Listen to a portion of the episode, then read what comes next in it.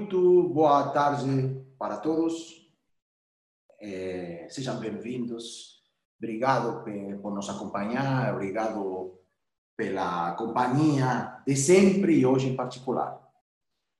A gente vai esperar mais dois minutinhos, é, como sempre fazemos, para começar pontualmente às 18h35 horas. Então, vamos esperar dois minutinhos para deixar todo mundo no mesmo pé de começo.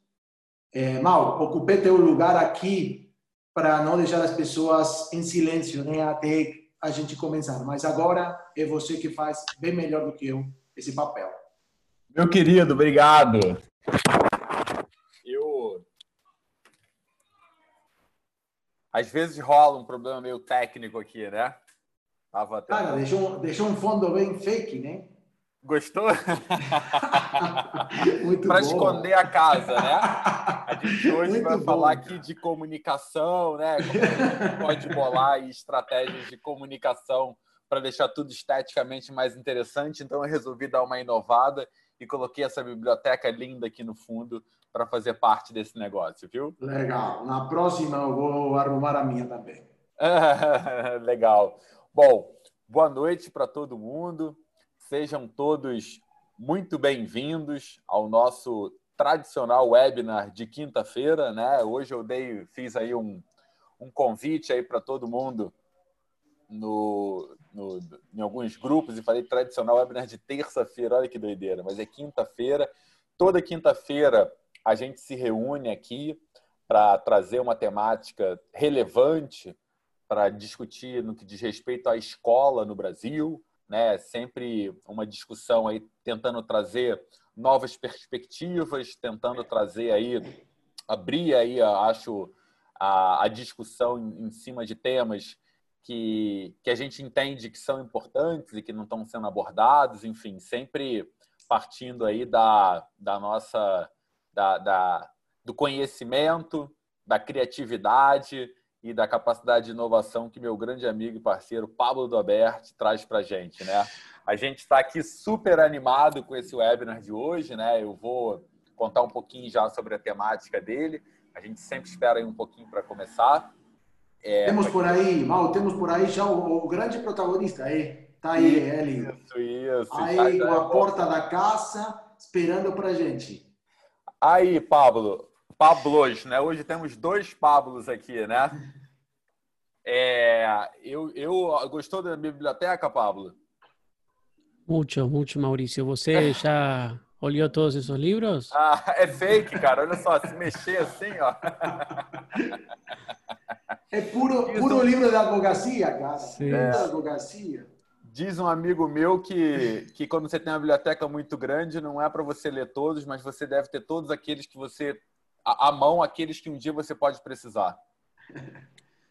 Suena como uma boa excusa para não ler. Bom, gente, esses webinars de quinta-feira fazem parte de um conjunto de iniciativas que são propostas pelo Vivadia.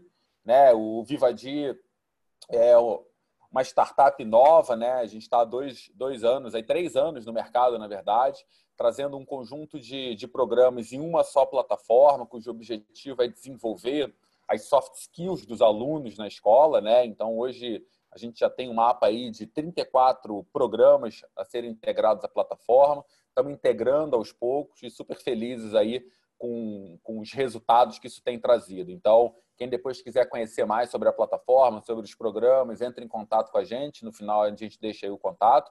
E a gente tem proposto aí uma série de discussões reunindo gestores de todo o Brasil para que a gente possa repensar a escola no Brasil, possa repensar esse processo de ensino-aprendizagem na escola, né, ou trazendo aí novas oportunidades. Ao longo, a rede, né, que é essa proposta de reunião de gestores de escolas ela acontece através de um conjunto de eventos, né, através de grupos em que a gente se propõe a informar, né, trazer informações relevantes para os gestores de escola também.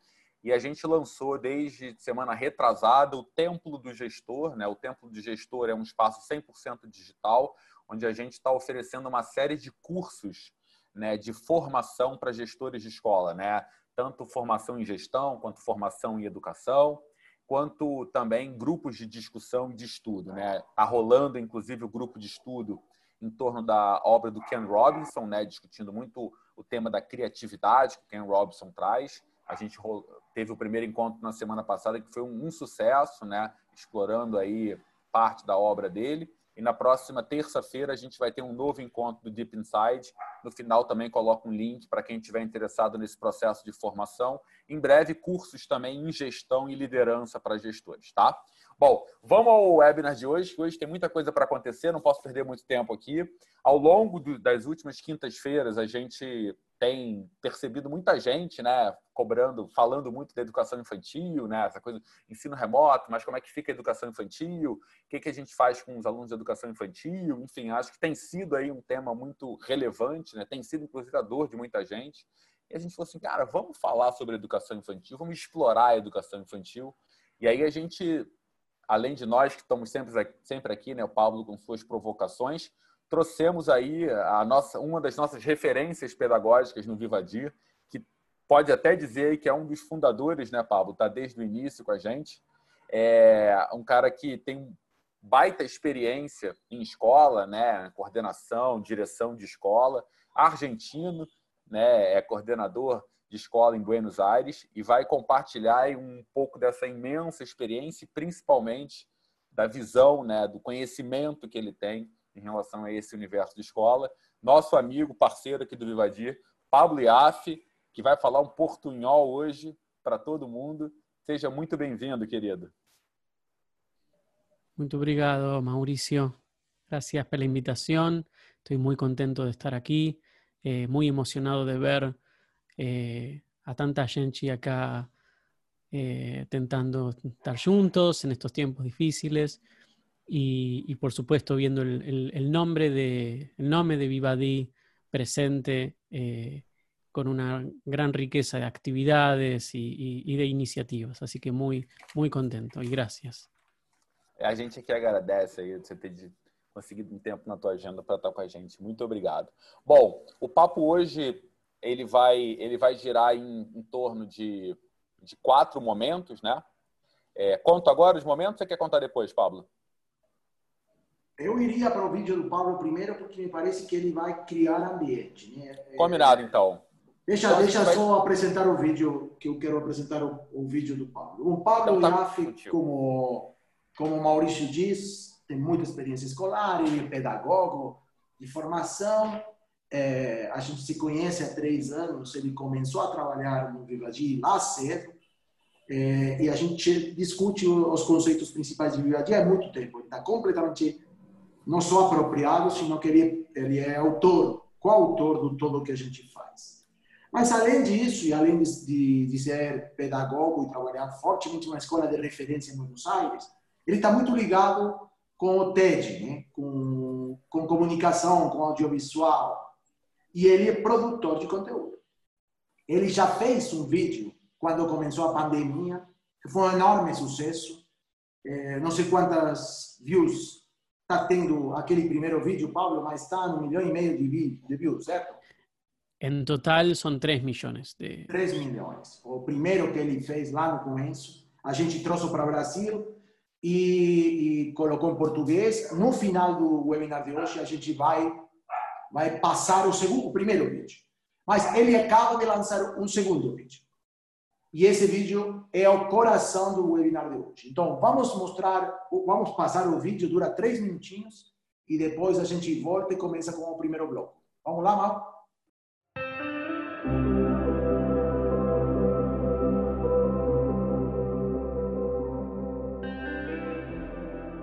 Há muitos meses, quando nossos filhos nos perguntaram se poderiam voltar para a escola, nós dissemos que não. E não apenas dissemos que não, fizemos algo pior. Dissemos para eles que as escolas estavam fechadas. Cometemos esse erro porque, claro, iludidos, pensamos que a escola fosse um lugar e, sendo assim, poderia ser fechada. Nós, familiares, não sabíamos que quando nossos filhos entravam na sala de aula, não entravam em um lugar, mas sim em um acordo. E não apenas entravam, eles se entregavam, mergulhavam. Não mergulhavam em um lugar, mas em uma ideia. E ideias não têm como serem fechadas. Prezados educadores da educação infantil, obrigado. Obrigado por saber que a escola não é um lugar. A escola não é, ela acontece. Obrigado por saber que a aula acontece em uma janela aberta e nas formas inusitadas das nuvens. Por saber que a aula está em dois copos ligados por um barbante ou em uma massa de pizza por saber que a aula acontece nas fotos de quando nasceram nossos filhos, de quando nasceram seus pais e mães, de quando nasceram seus avós ou de quando não era nem permitido sorrir nas fotos. Obrigado por saber que a aula acontece em dois feijões e um algodão úmido, ou em uma joaninha que pousa no pulso da mãe, ou na poeira que só dança quando cruza o raio do sol. Por saber que a aula acontece em uma ligação telefônica da avó do padrinho, de quem quer que seja, por saber que acontecem nas bolhas de sabão, em uma dança ou em uma sessão de maquiagem diferente. Agradecemos por saber que a aula acontece no tédio e na potente curiosidade que o tédio cria, no capricho, no choro, e ao explorar todas as emoções. Obrigado por saber que a aula acontece pintando com um pincel, com as mãos ou até mesmo com o nariz. Nesse momento, vocês sabiam e nós não. Que a aula também está no dedal de costureiro nos descartáveis, na embalagem de doce de leite, na banheira, debaixo dos lençóis com uma lanterna, em todos os livros do mundo, em aviões de papel, em caminhos feitos com cadeiras, em uma conversa com um bicho de pelúcia, em um malabarismo com uma vassoura, na irmãzinha que sofre, em um abraço que cura. Queridos educadores, sabemos que estão exaustos, frustrados, e sentem falta das pegadas que os nossos filhos e vocês deixam uns nas vidas dos outros. Acreditem, também sentimos falta de vocês. Mas se lhes servirem, permita-nos dizer: nada do que vocês fizeram foi em vão. Todo gesto educativo que tiveram nesse tempo, afetivo ou não, deixou em nossas casas a percepção amorosa de honrar seu olhar e sua vocação. Souberam estar presentes, trazer aos nossos filhos histórias e canções, souberam escutá-los, acolhê-los e acolheram a nós também. Eles o fizeram por saber algo que nós não sabíamos: que a aula é uma ideia e, como tal, não existe vírus que possa fechá-la. E por lembrarmos disso a cada dia, obrigado. Não desanimem, nossos filhos estão esperando.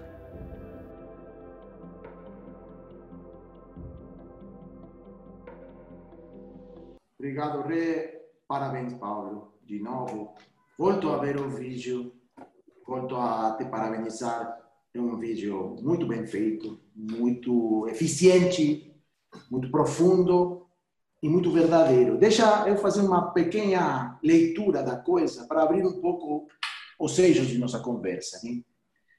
Por um lado, me parece que nos permitiu, e obrigado por isso, fazer uma abordagem do problema da escola e da educação infantil em particular com a pandemia, que não seja a queixa ou o sofrimento só. Ele reconhece os problemas, mas não se, fixa no problema. Ele constrói um, um aspecto positivo de um sofrimento, que, sobretudo nesse segmento, é muito claro e que tem pouca compensação. Mas ele recupera uma dimensão profunda e acaba um agradecimento aos professores que se sentem frustrados porque acham que não fizeram seu trabalho, porque na verdade acabaram fazendo. A segunda questão é que, é que é, falar de educação infantil com um vídeo que é quase uma metáfora e que tem uma, uma lógica comunicacional muito precisa, permite sair de papos e só papos. Né? Então, é, é bom abordar desde uma peça comunicacional tão eficiente e tão redonda. Com Maurício pensamos, Pablo, em trabalhar eh, em, em, em três frentes durante o webinar. O prime, a primeira frente tem a ver com o conteúdo mesmo. Com os aspectos ligados ao socioemocional, às emoções de cada um dos atores da vida institucional e as ideias que o, o próprio vídeo traz. O segundo bloco, vamos focar em comunicação, na peça comunicacional. Como se faz isso? Em que você pensou? Como desenhou essa peça? Porque a gente está convencido que a escola comunica mal, em geral. Tem pouca poucas habilidades comunicacionais e um grande momento agora e a retomada para comunicar bem melhor. E você é um experto em comunicação. E esse tipo de peça mostra muita estratégia comunicacional. Então, te ouvir um pouco em relação a qual foi a estratégia que está por trás dessa comunicação. E aí trouxemos também como convidado ao Felipe, que é, é tua voz em português. Né? O Felipe vai participar com a gente na conversa. Ele também é educador, é ator e vai nos acompanhar nesse, nesse trecho da comunicação. É, e ter, o terceiro bloco para retomar com a Úrsula. A Úrsula é arquiteta dedicada à escola. Esse lugar, esse, esse, esse conceito de lugar no lugar da escola. Né? E como é, é olhado esse aspecto desde um olhar de uma pessoa que pensa nos espaços é, arquitetonicamente falando. Deixa eu colocar só duas, duas ideias para abrir o papo e deixo com você, Mal, a organização do papo. Legal, o primeiro me parece que essa provocação inicial do Pablo, em que quanto a gente errou quando diz que a escola fechou, né? E quanto essa ideia de que dizer que a escola fechou supõe uma ideia de escola que estava errada. Esse me parece uma, uma primeira provocação super eficiente, Paulo, né? porque, porque é verdade. E é uma, mas é uma verdade pouco dita. A escola é uma experiência, a experiência não acaba no espaço fechado da escola. É uma experiência ubíqua, uma experiência contínua, uma experiência etérea, que pode ser revivida e recriada em muitos outros momentos e lugares. E esse é um grande aprendizado nosso. Por isso a escola não desapareceu. Não só não fechou, que não desapareceu. Eu falava no webinar anterior que a escola se fortaleceu como instituição, ainda tenha se debilitado como espaço porque ela conseguiu se impor além do seu próprio espaço, com uma como com sua entidade de ideia, né, que você diz, de acordo. E esse tem muito mais força que o espaço. E a segunda ideia que me interessa muito é, é essa ideia de, de os professores ainda sentindo que pedagogicamente, sobretudo os de educação inicial, sentindo que pedagogicamente não estavam conseguindo levar as crianças por seu caminho de aprendizagem, eles conseguiram uma coisa muito mais importante, que, eles, que era estar presentes, conectar, acolher, fazer com que do outro lado meninos e famílias não sentissem a ausência da instituição e, da, e ausência da escola. E que esse é um logro muito mais relevante que se a gente vai atrasar seis meses a alfabetização. Né? Então, deixo aí, Mal, deixo com você e com Pablo a palavra. Legal, então, beleza. É, vamos, então, partindo dessa, dessas tuas provocações iniciais, né? Eu acho que a gente pode entrar aí nesse, nesse primeiro momento, né, que a gente tinha falado um pouco sobre. É, eu acho que existe, por um lado, aí, é, a gente não tem como a gente fugir aí da, desse contexto de isolamento, né, de quarentena. Então, por um lado, existem as escolas, os estados né, em que as aulas gradativamente já estão retornando. Né? Então, a Amazonas já voltou, acho que algum lugar, algum lugar também, São Paulo também já voltou. Aqui no Rio está voltando aos poucos também. Né? E, por outro lado, aquelas que ainda estão acontecendo remotamente. Né? E tanto o que veio acontecendo remotamente e que tende a continuar parcialmente remoto quanto que está retornando, eu acho que existe um, um, grande desafio que é lidar com a questão das emoções, né? E eu acho que esse teu vídeo, Pablo, ele é um vídeo que justamente toca muito, né? Nessa questão do o quanto que a escola nunca teve distante, né? O, o quanto que na educação infantil houve uma certa apreensão sobre como é que faz isso acontecer distante e que de repente os caminhos para isso acontecer que não estavam muito claros e que foram sendo descobertos em parte grande intuitivamente, né? Então eu vou deixar para você aí uma, uma, uma, um espaço inicial para tocar um pouco nisso, assim, né? Eu acho que é, essa aflição que aconteceu durante esse período de distanciamento e que ainda vai acontecer, ela fez sentido por um lado, mas gerou muito aprendizado, né? E que aprendizados você acha que a gente poderia destacar em termos de relação com o aluno da educação infantil nesse contexto? Bueno. Bueno, voy a hablar eh, divagado y eh, tal vez algunas de las ideas sean, eh, requieran o precisen un, nivel de, profundidad lingüística de mi parte que amerite que, que, Pablo o Mauricio hagáis alguna traducción. Em, voy a intentar hacer mi, mi mejor esfuerzo. Vamos lá. Aqui, Pablo. Acá hay, hay una. Mm, acá hay una pieza, una pieza, eh, un mensaje encarnado en una pieza artística. Una pieza artística que tiene objetivos. Eh, y, dentro de sus objetivos hay un, hay un vínculo con la realidad observable que está supeditado o está em, o que depende de la fuerza de ese objetivo y de la fuerza de la metáfora que tenta llevar adelante, llevar ese objetivo. Es por eso que como pieza artística y como pieza conceptual tiene que tener las licencias conceptuales que toda pieza artística tiene. Eso quiere decir que desde lo teórico, desde lo intelectual y desde lo conceptual, uno puede tener muchas cosas para decirle al video y muchas cosas para criticarle. Acá en Argentina, las escuelas siguen fechadas, continúan ainda fechadas.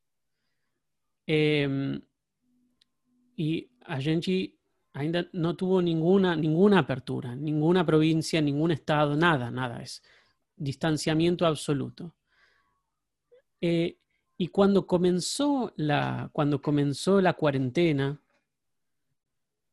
las escuelas fecharon. No, no, es, em, no hay metáfora que pueda resolver esa, esa realidad. Las escuelas habían fechado. Habían fechado porque Allende, como bien dice Pablo, tenía una visión eh, estancada, viciada, perniciosa de lo que significa la escuela. Em, y eso, eso es muy importante. Acá hay un objetivo, un objetivo emocional, hay un objetivo pedagógico, hay, hay, hay, dos objetivos. Uno es el objetivo que plantea el mensaje, que es el de agradecer, decir, brigado, profesores, brigado, profesores de nivel inicial, porque lo más importante que ustedes pueden mostrar a, sus alumnos es que él, ellos vean cómo vocês aman algo. Y en tanto vocês puedan continuar mostrando la manera en la que aman, entonces va a haber presencia y va a haber aprendizaje. Pero hasta que los profesores comprendieron que esa era su posibilidad, especialmente en nivel inicial, en, nivel inicial se fala, ¿no? Nivel inicial. Educación infantil. Educación, infantil, nivel inicial se entiende también educación infantil, eh, a escuela sí había fallado. Y hay, había, hay algo muy interesante que pude observar de la, de la idiosincrasia eh, de, infantil, que es, yo lo describiría como eh, un matriarcado prefigurativo. ¿Qué es un matriarcado prefigurativo?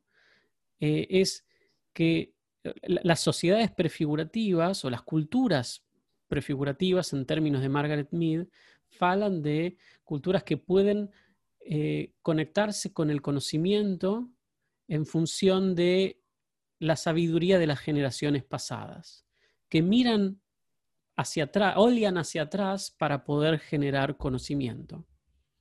La idiosincrasia de las, de los, las escuelas de, infantil, por lo general, tienen eh, muchas, muchas mujeres eh, con mucha experiencia y esa experiencia que no se puede aprender en, la, universidad, experiencia que tiene que ver con el trato, con años y años y años de trabajar con alumnos pequeños, pequeñinos, y después ten eh, profesores auxiliares que miran, que oyen con muy, mucha admiración a esas profesoras con mucha experiencia y que están eh, aguardando, esperando las indicaciones, la formación.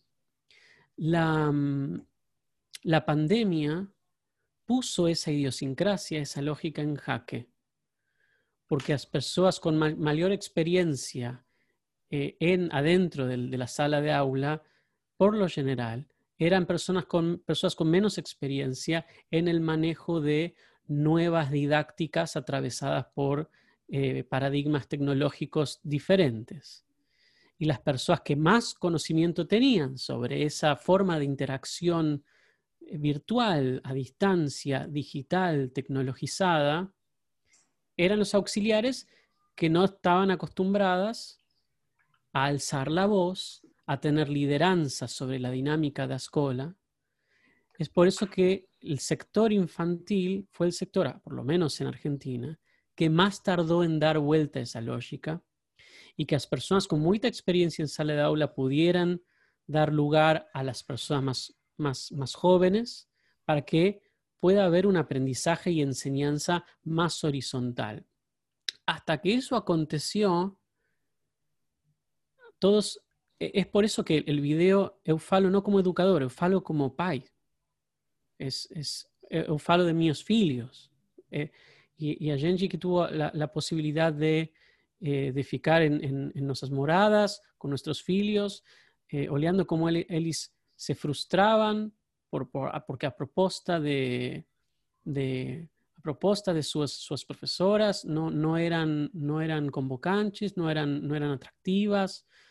Eh, hasta que eso aconteció, hasta que se generó un viraje en el que se horizontalizara y se democratizara en la lideranza de, de, infantil, permitiendo que las voces más, más jóvenes pudiesen tener una participación de diseño didáctico más protagónico, los países aguardamos, esperamos a que eso aconteciera. E incluso, incluso se dice, incluso. Sí, estamos, puede ser. Incluso cuando se, se, empezó a haber una, una, una, una propuesta estable, sistemática, las propuestas no, no trascendían el dispositivo de la tela. Y eso para mí era un, era un problema, porque uno de los mayores esfuerzos que los pais tenemos que hacer con nuestros hijos es lograr que ellos no, eh, no, no desarrollen una adicción a, eh, a los estímulos de la, de la tela porque el desafío de la crianza es, provocar estímulos, no es solamente, no solamente recibir estímulos. El desafío es ir a explorar un mundo y, poder experimentar con la lógica de acción y reacción. Entonces, cuando un 95% de las propuestas de, estamos hablando de, de marzo, abril, 95% em, de las propuestas eh, estaban asociadas con Ofilio o alumno, oleando a tela todo el tiempo, para mí era, era maluco. Yo no, no, no, comprendía por qué la escuela no, no, no descubría que a sala de aula era una idea. Entonces, Genchi escribió un texto, un texto. En ese texto eh, era una crítica, una, era, un, era un, cuento, un cuento, ¿se dice? Un, sí, una historia. Una historia. Lo que había una alumna que no comprendía por qué sus profesores no sabían que a sala de aula estaba afuera de la escuela, que mi acá, mi morada era una sala de aula, que, mm, que, la, que estar con una, con una luz abajo de, abajo de la, cama era una, es una sala de aula, que los libros del mundo son salas de aulas y que no solamente na tela do, del celular, de la computadora. Eh, eu, eu, eu le, le, mostré este, este texto a mi, mi esposa, mi esposa, ¿no? Sí. Y, y ella, ella dijo, ella falou, no es momento para que vocês faz esta crítica. No es, no es, no es un momento. Y después pasó el tiempo y, los, los, eh, los sectores de, de, infantil fueron mejorando muchísimo sus propuestas Eh, y, y lo que más fueron haciendo es no bajar los brazos, no se rindieron, no sonrieron menos, no amaron menos, no se esforzaron menos. Nunca vi un encuentro por Zoom virtual con menos energía que el encuentro anterior. Entonces, la pieza tiene dos objetivos. La primera es decir obrigado a, que- aquellos profesores que sí pudieron comprender que había algo de su amor incondicional que iba a, a tener efecto, a ser certero.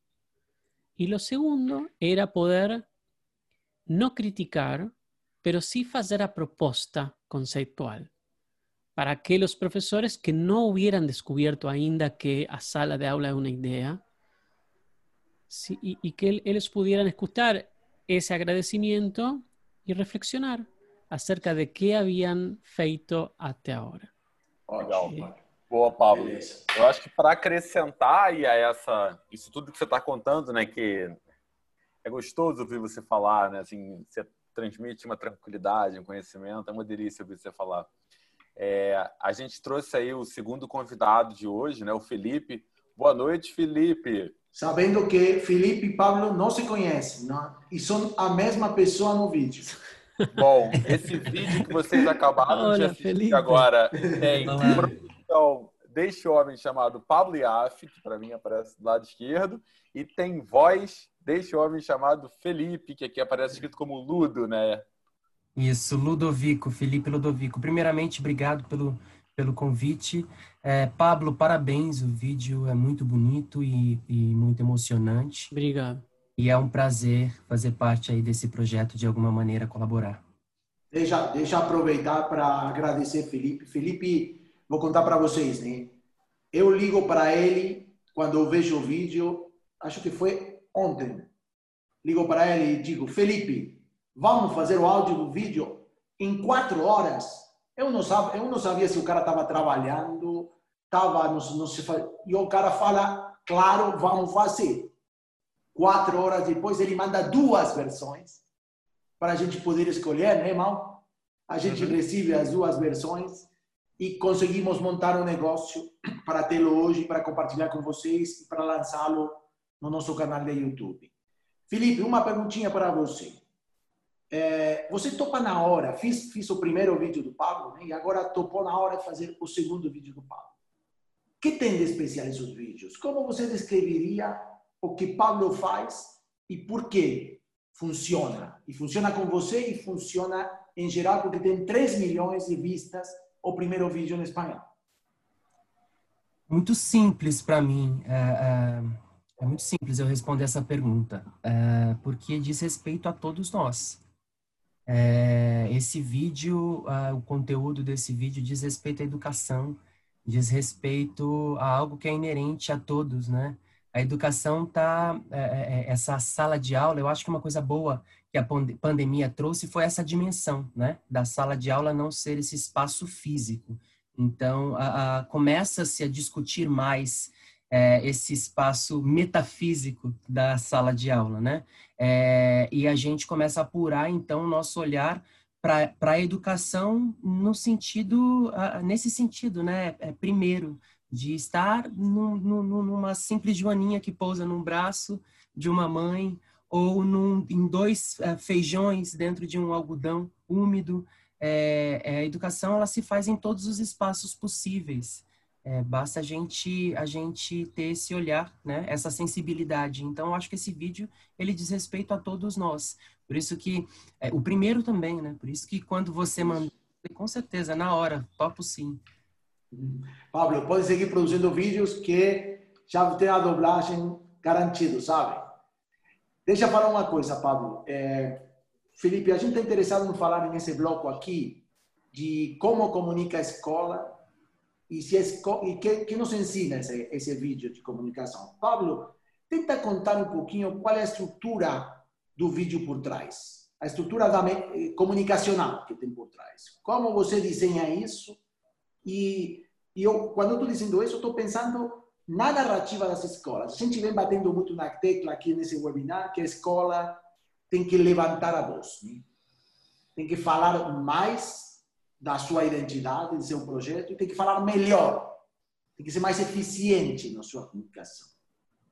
E o Pablo tem muita habilidade, muita capacidade, muita capacitação para isso. Então, Pablo, conta, conta um pouquinho aí por trás do negócio, no backstage, como você planejou essa peça comunicacional, que eu gosto de chamar também peça artística, viu? Eh, fala primeiro Felipe sobre a comunicação das escolas ou falo Não, não, vai você, vai você. Ok. De, eu, eu, eu, também sou criativo publicitário. É parte de, de minha formação. Sempre. E, e tam, também sou filho de um, de um predicador. Eh, predicador, acho melhor traduzir, Pablo.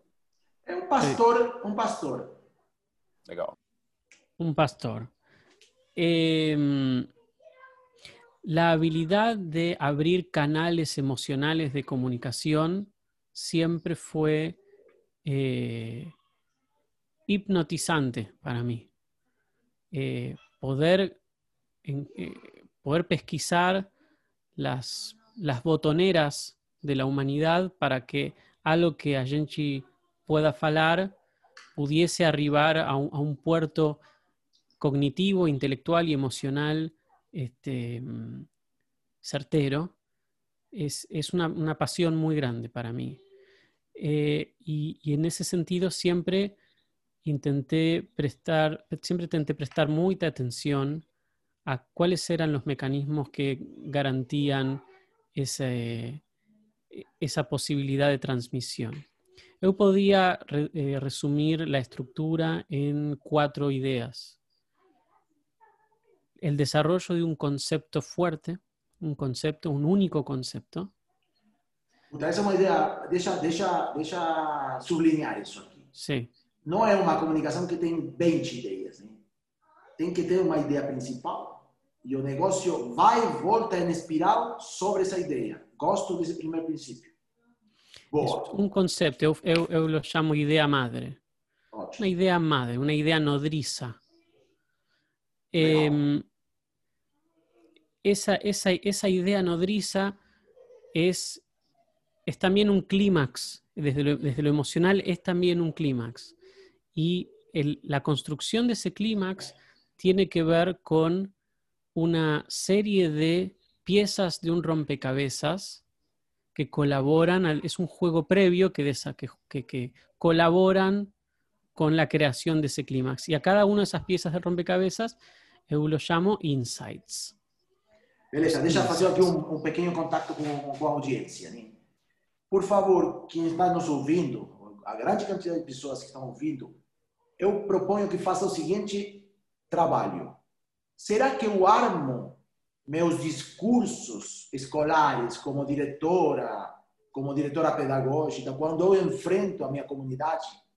Penso nesse tipo de coisas que Pablo está falando. Eu estruturo minha mensagem formalmente para ter clímax, para ter uma ideia, uma ideia mais, para ter insights de aproximação. Será que eu tenho essa consciência da estruturação de uma mensagem? Ou será que eu pego o microfone e vamos lá?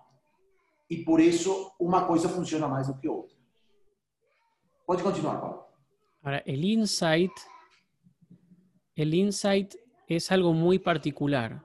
El insight es ponerle un nombre algo que no tenía nombre, pero que es obvio para todos.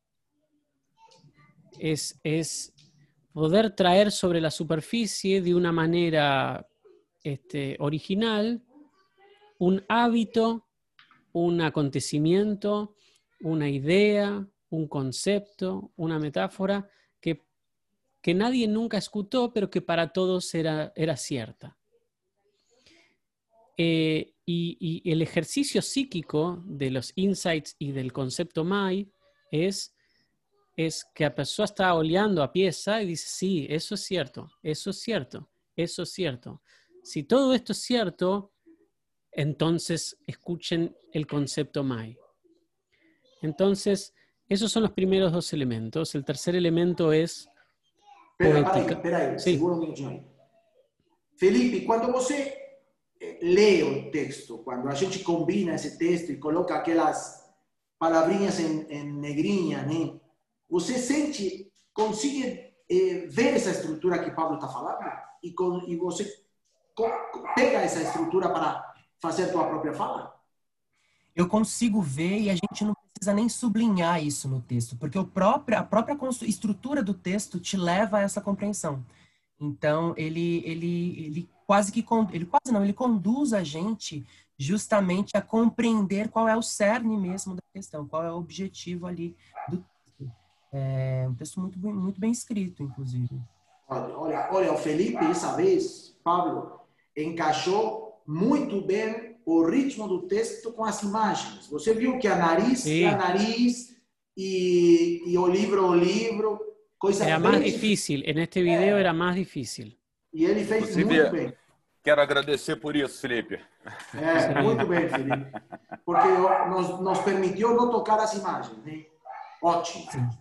No primeiro a gente teve um pouco dessa. É, dessa foi um pouco mais difícil. Delay, né? É. Exatamente. Pablo, continua. La, la, la, el tercer elemento es la poética. La poética como, como, como, como vehículo de conceptual, digo, como, como, como vasija, como vehículo de las ideas. Define poética. Y la, la, poética sería, en el caso del video, una literaturización de los conceptos, no, no, una, una, no una explicación de los conceptos. Es hacer que. Você fala de explicação porque está pensando já. No programa de Vivaldi. É, a gente estava falando hoje de manhã de explicação e não, não tem jeito, não pode fugir. pero, pero sí, es, es, es eh, a ver, es convertir, al, es convertir el mensaje en una experiencia en sí misma. Ótimo, deixa aí, deixa aí entrar. É, a linguagem em uma peça comunicacional desse tamanho não é transparente. Ele tem substância. Não qualquer palavra é a mesma palavra. Não qualquer ritmo é o mesmo ritmo. Não qualquer sintaxe é a mesma sintaxe. Eu acho que a escola, às vezes, na sua comunicação, não percebe essa dimensão da linguagem. Que, aliás, em Vivaji estamos conversando isso. Uma coisa é língua e outra coisa é linguagem. E aí o que você chama de literaturização da língua é exatamente isso. A língua pesa, a língua vale por si mesma. E temos que saber escolher a língua. E temos que saber pôr a língua e toda a sua riqueza ao serviço da comunicação. E o, o Pablo faz isso de maneira super consciente, de maneira super deliberada. Né? Sí, hay un, hay, hay un vínculo muy íntimo entre la fonética de las palabras y las percepciones emocionales de las personas. Si yo quiero hacer un, un, comentario engrasado asociado a un animal, lo más probable es que yo utilice la palabra hámster. Porque la palabra hámster fonéticamente es más engrasada que otros, otros animales. Y voy a tener mucho más éxito si utilizo esa configuración fonética. ¿Y por qué? Eh, ¿Por qué falo de la, pizza? ¿Y por qué? Porque hay, hay, una mezcla entre lo poético y lo mundano. Lo poético y lo mundano, ¿está bien? Perfecto. Eh, la, ca, terrenal, terrenal puede ser también. Es terrenal. E, entonces hay una... Hay, un, hay te, voy tocándote el cuerpo con las palabras. Eh, y la última es la estética, el último elemento de la construção. É... Deixa só te interromper um minutinho, Paulo. Isso Sim. daí, inclusive, conversa muito, né? Isso que você está trazendo da poética, que o Paulo aí também destacou, né? Com o programa, um, um dos programas que a gente está desenvolvendo no Vivadia é o de leitura escrita, né? E quando a gente falou em leitura, a gente associou a escrita, quando falou escrita, falou leitura, né? E eu acho que essa questão da poética como veículo conceitual, ela confirma, né, que as coisas não podem caminhar separadas, né? Porque esse tipo de repertório, essa literaturização, ela só acontece se você tem uma leitura por trás, né? Se você conecta aquilo com que você leu com aquilo que você vai escrever, né? Então, só trazendo aí para discussão essa característica do programa que a gente vem discutindo, né? Sí. Legal. Sí, sí, sí. Las palabras como significados y como significantes, eh, como, como ferramentas de, de comunicación. Y la última es la estética, que, que, que tienen que ver con los ritmos, que tienen que ver con las imágenes, que tienen que ver con, con la ternura y la intimidad y la, la caricia eh, que, la pieza, que la pieza genera. Es una experiencia mucho más psicológica y emocional que, que intelectual. Eu acho que hay una idea en la pieza, pero la propuesta de la pieza es, es hacer una caricia, caricia, se dice. Sí, sí, sí. Uhum. É fazer uma carícia. E, e, então, para fazer uma carícia, eu não, não, não, não, não é suficiente dizer eu quero fazer uma carícia. Fazer A, a língua tem que acariciar, a peça tem que acariciar. por isso a, a gente modificou os colores de todas as, ima as, ima as imagens. Eu estive cinco, cinco dias pesquisando em diferentes sítios de, de, de internet, eh, imagens eh, gratuitas de stock e e de, e de, e de escolas de, de infantil, muitas, muitas, muitas horas. Ahora, no fue solamente poner una imagen detrás de, de la otra, sino también hacer que todas las imágenes tuviesen un pequeño, una pequeña inclinación hacia, hacia colores cálidos. No, la, la pieza no tiene los colores originales de las imágenes que, que, que eu esco- escolí. Modifique todos los colores. Eh, eso. Entonces, con- concepto. MAI, insight, poética y estética. Para fechar Legal. o bloco, deixa eu fazer uma pergunta para Felipe de 30 segundos, Felipe. Não tô- a pergunta não vai para a tua escola, Elvira Brandão. Vai para as escolas em geral e tua percepção. Você sente que a escola, como instituição, tem consciência e tem domínio dessa dimensão da comunicação e da linguagem? Ou que a escola está aquém do domínio e da, e da consciência do que a linguagem é tanta coisa quanto o Pablo fala? É, Eu acho que essa consciência, essa dimensão, né, ela, ela vem se constru- sendo construída, né, essa consciência, né.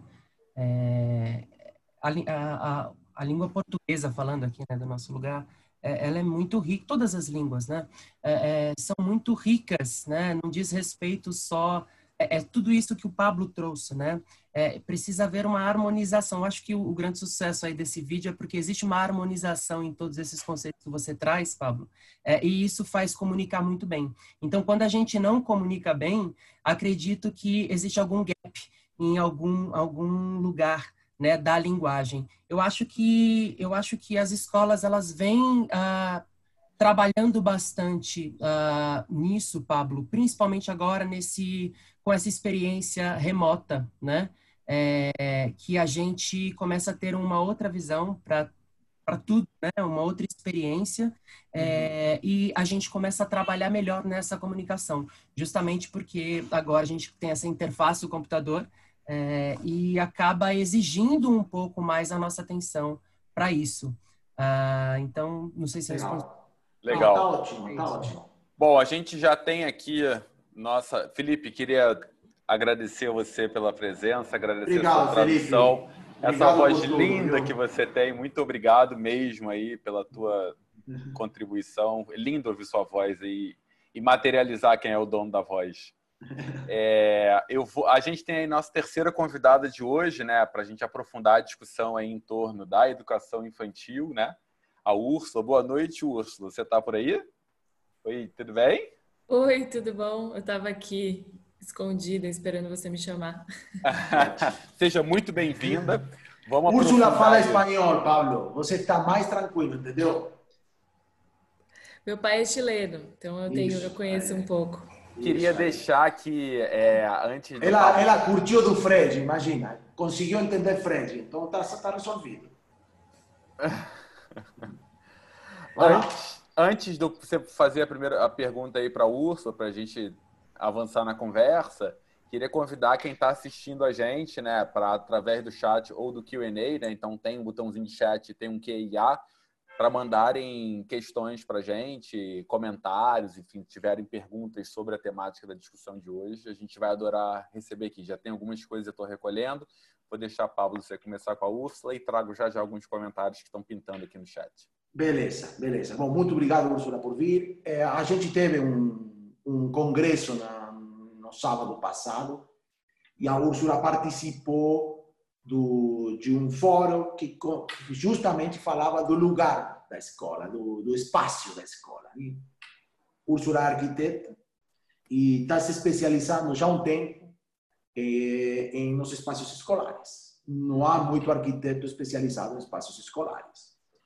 Eh, e a, a, o vídeo do Pablo começa com essa provocação super atraente para todos nós, né, Úrsula? Que ele diz: a escola não é só esse lugar então, como, como, como pega essa frase em você e a partir disso, aonde te leva essa frase? Vai lá. Bom, agora eu vou só cumprimentar oficialmente. Boa noite, Pablos. Boa noite. Maurício, o pessoal que está assistindo a gente também, boa noite. É, na verdade, eu, eu faço uma tradução sempre para espaço, assim, é, é, engraçado. Todas as, todas as informações, imagens e conceitos entram na minha cabeça e saem em forma de espaço. Então, quando eu...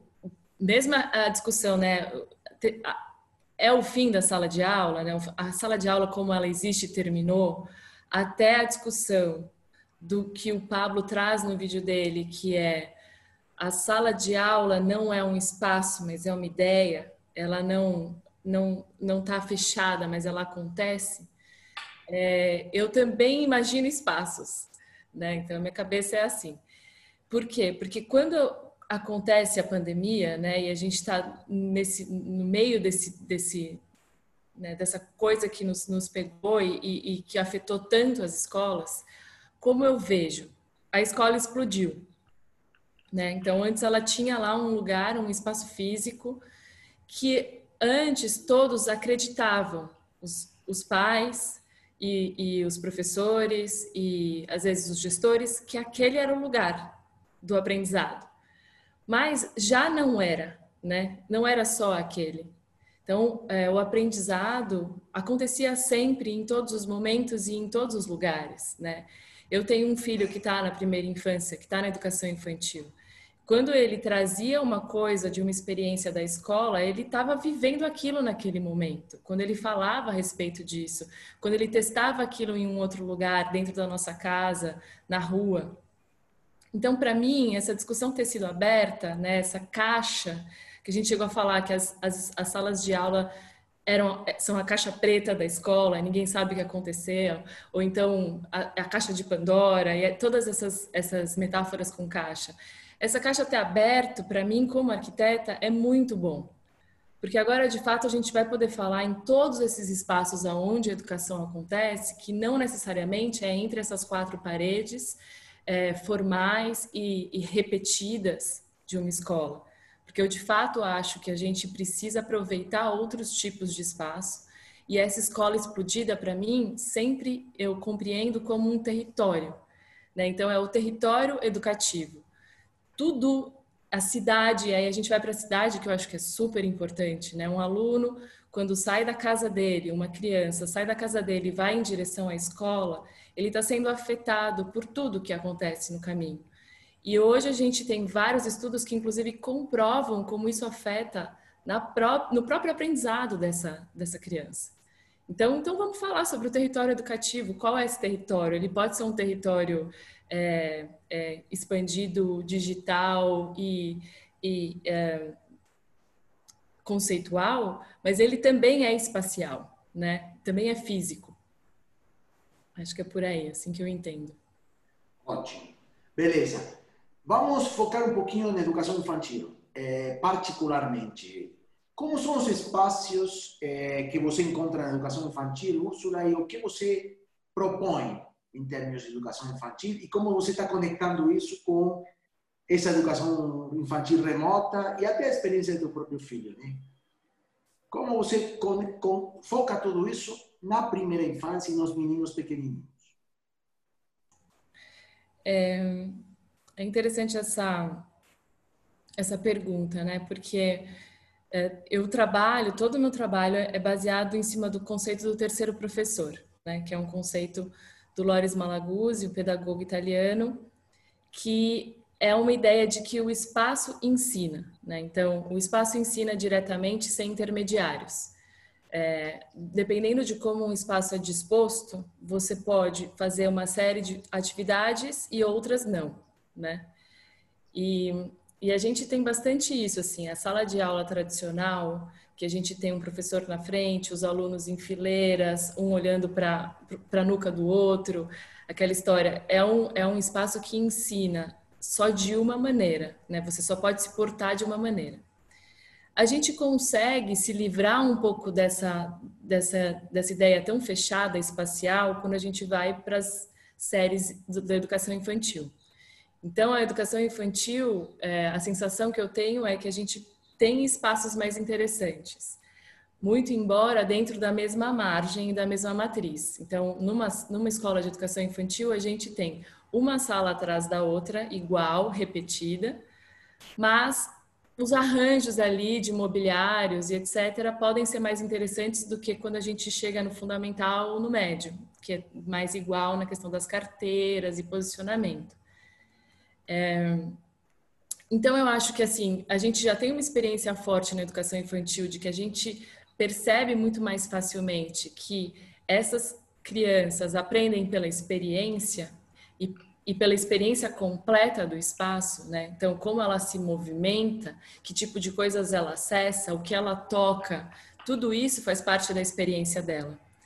Então, é muito importante a gente lembrar que se isso, né, se essa interação entre o corpo e o espaço dessa criança é o processo de aprendizado dela, ele também precisa acontecer fora das paredes da sala de aula. E aí tem um conceito muito forte que eu gosto de trazer, que é essa ideia do desemparedamento da infância.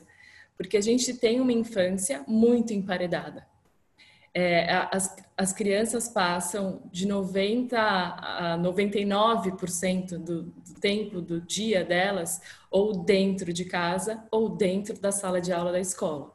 E saíram diversos também estudos sobre isso, de como as nossas crianças passam menos de uma hora por dia em espaços abertos. Né? Não estou falando nem do lado de fora, ou na rua, ou na praça, ou no parque, espaços abertos mesmo, que sejam pátios ou que sejam quintais. Então, é muito importante, a gente precisa ter uma, um cuidado maior para essa, essa faixa de aprendizado da, da educação infantil dos espaços abertos. E principalmente se a gente está falando sobre uma escola que traz a ideia da saúde, né, uma escola saudável. Então, acho que eu iria por esse caminho. Como que a gente cuida dos espaços abertos? Legal. Obrigado, Úrsula pela tua contribuição. Vou trazer aqui algumas questões e passar para você, Pablo. É, Pablo Doberti. É, a Márcia diz: acredito que precisa de comunicação e as escolas vêm trabalhando isso com as famílias, mostrando aos pais, às famílias, essa importância da educação infantil. Né? É justamente o ponto, né? a necessidade da comunicação também e como fazer essa comunicação. Né? Esse eu acho que é um ponto aqui que a gente traz muito forte. A Fátima traz Úrsula como arquiteta como os espaços como os espaços criativos com mais natureza e recursos criativos além da escola podem ser retratados de forma mais simples né? vou deixar depois que o Pablo responder ele certamente vai te fazer uma outra pergunta você já emenda com essa Úrsula por favor é, a Joelma diz o vídeo já fala do Pablo me trouxe à memória a ideia do espaço educativo da escola Red Emília constituída por Lorde Malaguzzi onde a criança habilidosa produz transformação nos sistemas em que está vinculada e torna-se uma elaboradora de cultura, valores e direitos. E os educadores promovem os processos de aprendizagem cooperativos e o trabalho em conjunto. Na comunidade de aprendizes, todos os partícipes são ativos. Ninguém possui responsabilidade total. A finalidade é interdependência em lugar de independência e o pensar com os outros em lugar de por si mesmo. Isso envolve cidadania e significa basicamente compartilhar e tornar-se protagonista na sociedade. As imagens no vídeo falam de uma criança que manipula objetos, e esses objetos são agentes indiretos de ensino-aprendizagem. Muito bom, Joelma. Excelente a tua contribuição. Pablo, dou a palavra para você comentar, fazer uma pergunta para a Úrsula E Não, gente... bom, o primeiro que eu vou falar, todos vocês conhecem a escravidão da televisão. Né? E a gente tem estourado o tempo. Então, a primeira premissa é que cada um de nós tem 30 segundos. É, os primeiros 30 segundos são com a Úrsula e tem que responder a pergunta de como a gente faz isso de maneira simples. Os segundos 30 segundos são para Pablo Iaffe e ele tem que fazer um fechamento em 30 segundos do que sobrou para ele. Os terceiros 30 segundos são meus e os últimos 30 segundos são de você, Mal. Então, Úrsula, teus 30 segundos. Bom, eu acho que é super possível, principalmente se a gente está falando que esses espaços abertos são devem ser prioritariamente espaços naturais também. Então, para para essa educação infantil, ter contato com elementos naturais é super importante, né, para esse desenvolvimento cognitivo. Então, eu acho que assim, começar de uma maneira simples, tem um lugarzinho ali, cava, põe uma terra, faz uma horta, faz essa horta junto com as crianças, envolve os educadores, pega um pedaço de madeira de árvore que caiu ali na frente naquela praça da escola que ninguém cuida ali da frente da escola, pega esse pedaço de madeira, cria uma, um brinquedo, é, ou então até usa essa praça ali na, na, frente da escola de um jeito que você vai lá, limpa, faz um acordo com os vizinhos, liga na, na subprefeitura, avisa. Então tem um monte de jeito que você pode fazer isso sem ser uma coisa que des, despenda muito dinheiro ou, ou uma energia gigantesca. Pode começar pequeno, nesses pequenos acordos. Beleza, obrigado pelo tempo. Pablo, 30 segundos. E você vou cobrar muito de você os 30 segundos, sabe? Você sabe que não. Já perdeu cinco, cara. 30 mil. Acho que é, é impossível, é impossível pensar um, um paradigma de, de liberdade na enseñança de, de infantil até que eh, os professores possam ser agentes, eh, agentes educativos e não entretenedores ou animadores.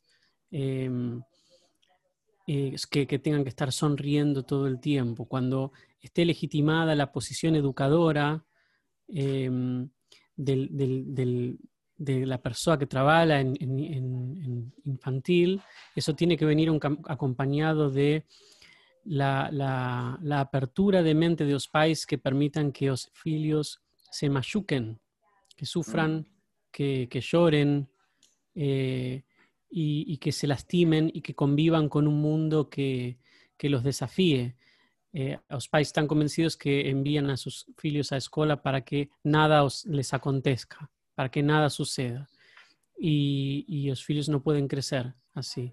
Entonces, solamente vamos a poder preparar em, a los hijos para el terreno y no al terreno para los hijos cuando los pais estén dispuestos a, a ver sufrir a sus hijos a verlos machucados, a aceptar que machucarse es parte de la vida y, y, que, y que van a poder cosechar las, las virtudes y las, las, las siembras de, de, esas machucadas, de esas, de esas interacciones con el mundo. Hasta ese momento va a ser muy difícil armar una propuesta real eh, de interacción libertaria con... Fechou, con, fechou. Acabou o tempo. Obrigado, Pablo. Eu Obrigado, vou. Pablo. Eu, eu, desde que começou a pandemia, notei e ouvi bastante coisa. Nunca ouvi nada melhor sobre educação infantil e pandemia do que os três minutos do Pablo. E por isso que a gente escolheu fazer desse vídeo um webinar. Porque esses três minutos iluminavam muito mais que horas e horas de palestra sobre uma, um segmento que ninguém tinha nada a dizer só sofrer, só lamentar, só, saudade. E o Pablo trouxe algo que eu, a gente tentou ampliar aqui, e ampliar em todas as suas magnitudes, mas a mensagem, a verdadeira mensagem, está lá, nesses três minutos, que agora estão disponíveis no YouTube. Pode buscar pelo Vivadi, pode buscar pelo Pablo, Iaffe e encontrará o vídeo que a gente apresentou hoje. Então, fico feliz, acho que a gente focou bem e a contribuição para mim está clara. Mal, deixo com você é, os últimos 30 segundos. Bom, é, concordo com o que você falou. Eu acho que o, o, o vídeo do Pablo, inclusive, está aqui, a gente listou aqui na, no chat, quem quiser assistir novamente depois.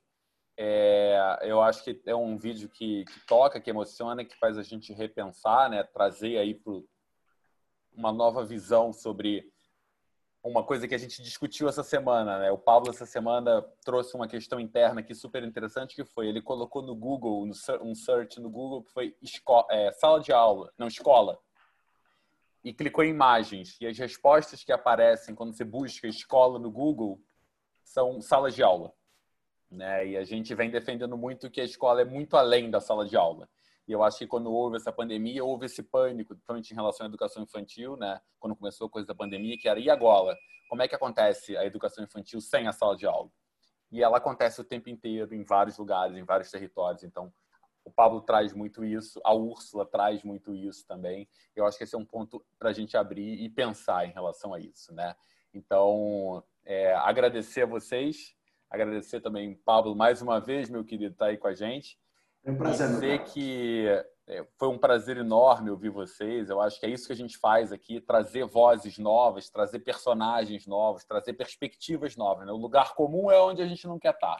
Esse é o lugar, né? De abrir novas perspectivas, trazer provocações e espero que tenha sido para vocês que assistiram aqui hoje inspirador o suficiente para que a partir de amanhã, semana que vem, mês que vem, possam estar transformando a realidade das escolas de vocês. E a gente vai terminar esse webinar é, passando o primeiro vídeo do Pablo. O vídeo a gente adaptou, né, Pablo? Tirou uma bandeira da Argentina e botamos uma bandeira do Brasil na hora que a gente traduziu.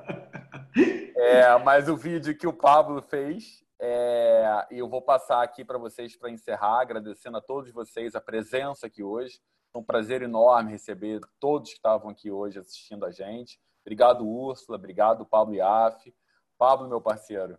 Obrigado, gente. Também. Muito bom. Muito bom tê-los vocês. E obrigado também, Felipe, é, por ter participado na primeira parte. Né? É verdade, Felipe Ludovico. É, a gente tem, tem Ludo tá aí assistindo a gente, brigadão, Felipe.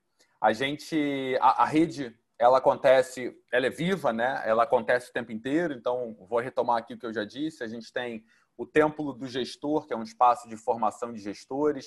Tem os grupos de WhatsApp, onde acontece o diálogo durante a semana. Tem o rede.vivadia.com.br, que é onde a gente oferece material, conteúdo em texto, conteúdo em vídeo. Isso que acontece aqui está no Spotify, né? Então tem lá no Spotify o hemisfério direito da escola. Todos os webinars que aconteceram estão lá no formato de podcast no Spotify. Então, a gente continua aí ao longo da semana essa discussão, esse debate com a participação de todos vocês. Muito obrigado. Aos meus queridos estudantes os meus, os dos meus colegas, os do meu país, os de qualquer canto do mundo, qualquer um que aceite se chamar de estudante. Essa é uma mensagem para todos aos que nunca parece ter chegado sua hora. Não há muito mais a explicar, porque nós que já tivemos nossa hora sabemos sempre do que estamos falando. Mas para vocês que talvez não saibam, precisamos adverti-los de que a todos em todas as gerações alguma vez chega a nossa hora. Portanto, essa é uma mensagem para todos que não sabem. Aqueles que não sabem como é ser perseguido, trancado ou desmerecido por sua cor, nacionalidade, religião ou orientação sexual. Para aqueles que nunca tiveram que fazer simulações diárias em suas escolas, caso o mundo chegasse ao fim em um instante. A todos aqueles que não sabem como é perder a democracia, a liberdade de movimento, de reunião, de expressão, de perder seus irmãos, filhos e netos no fundo do mar. Para todos aqueles que não sabem como é receber duas bombas assassinas no pátio de sua casa e ver os corpos se acumularem, ver as estacas serem fincadas e as injustiças se enraizarem. A todos aqueles que não sabem o que é ver a fome e o desespero dominarem as almas de seus compatriotas, e perderem o raciocínio e perderem a cabeça uma e outra e outra vez. Para todos aqueles que não precisam ver a realidade superando desesperadamente a ficção, mudando tudo para sempre. Para quem não entende porque há muitos sapatos pendurados pelos cadarços nos fios de alta tensão. Para todos aqueles que não tiveram que aprender a força que não se bate em um professor. Para todos vocês, estudantes, precisamos dizer que, infelizmente, alguma vez chega a hora. E quando chega, tudo é muito difícil de entender. Porque quando chega a hora, ela sempre perverte os limites do perceptível. Quando chega a hora, o ar engrossa e carrega de silêncio as ruas, as casas, os olhos de seus pais. Sabemos que não é justo, que não é como vocês pensavam em passar o tempo, mas é assim quando chega a hora. Nunca é um momento propício para que chegue a sua hora. Nunca é justo. Nunca é o que escolhemos. É por isso que dizemos que te chegou a hora, porque te bate, te ataca, te transforma, e mesmo que seja injusto, muito injusto, quando chega, chega. E então a vida pergunta: como você vai enfrentar? Que lugar você vai querer ocupar? A vida vai exigir que você saiba o que responder a essa pergunta. Caros estudantes, hoje chegou sua hora a hora de todos. Chegou um desses momentos importantes da nossa história, um daqueles momentos do que a história é feita. Já faz alguns dias que as escolas estão fechadas, que não podemos ir, não podemos frequentar as aulas nas salas de aula, nem brincar nos intervalos, nem conversar com as professoras. Desde essa reclusão obrigatória, muitas das suas escolas tomaram a heróica iniciativa de dar o primeiro passo e, de um dia para o outro, decidiram banir e reinventar uma lógica escolar presencial com mais de 200 anos de experiência e começar do zero outra vez professores, mestres e educadores de todos os tipos, em alguns casos com zero experiência em educação digital, levaram suas aulas para a nuvem, redesenharam suas propostas e hoje já estão organizando sessões de teleconferência para ensinar os seus alunos. Seus professores estão explorando novos e desafiadores recursos para se comunicar, gerar aprendizado com você, suas mentes, corpos e almas. E o fizeram atravessaram a névoa espessa da inexperiência para alcançá-los e transmitir-lhes alguma tranquilidade. E é claro, estenderam a vocês essa mão que sela a aliança, que jura que o relacionamento entre um professor e seu aluno nunca, nunca, nunca pode ser suspenso. Como professores, como educadores, nosso pedido é que vocês sejam nossos parceiros e protagonistas na tarefa de manter as escolas abertas. Não os prédios, mas as escolas. A ideia da escola, o projeto da escola, o sonho da escola.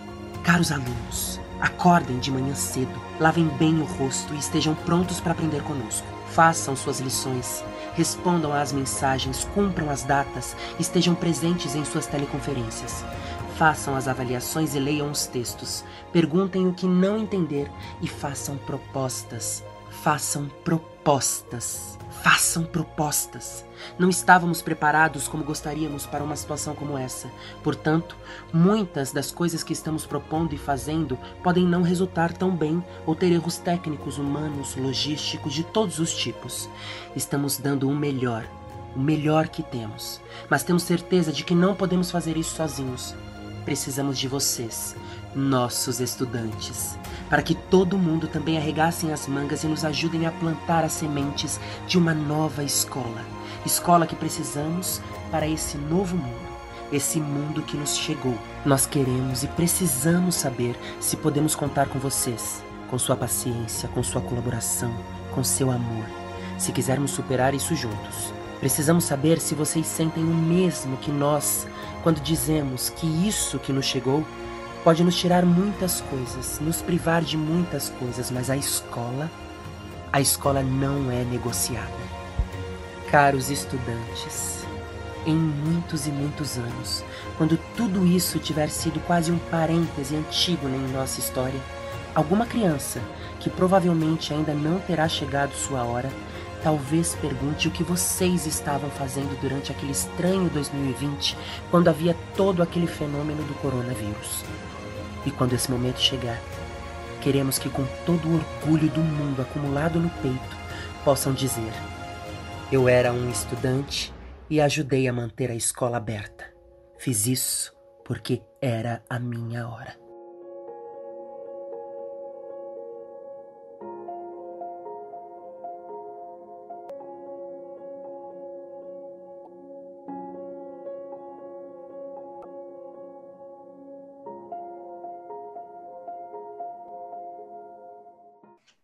Bom, gente, boa noite. Pablo. Boa noite para todos. Muito obrigado. Passei um bom momento, sabe? Boa obrigado noite. por nos acompanhar. Boa noite, boa noite gente. Obrigado, boa noite, gente.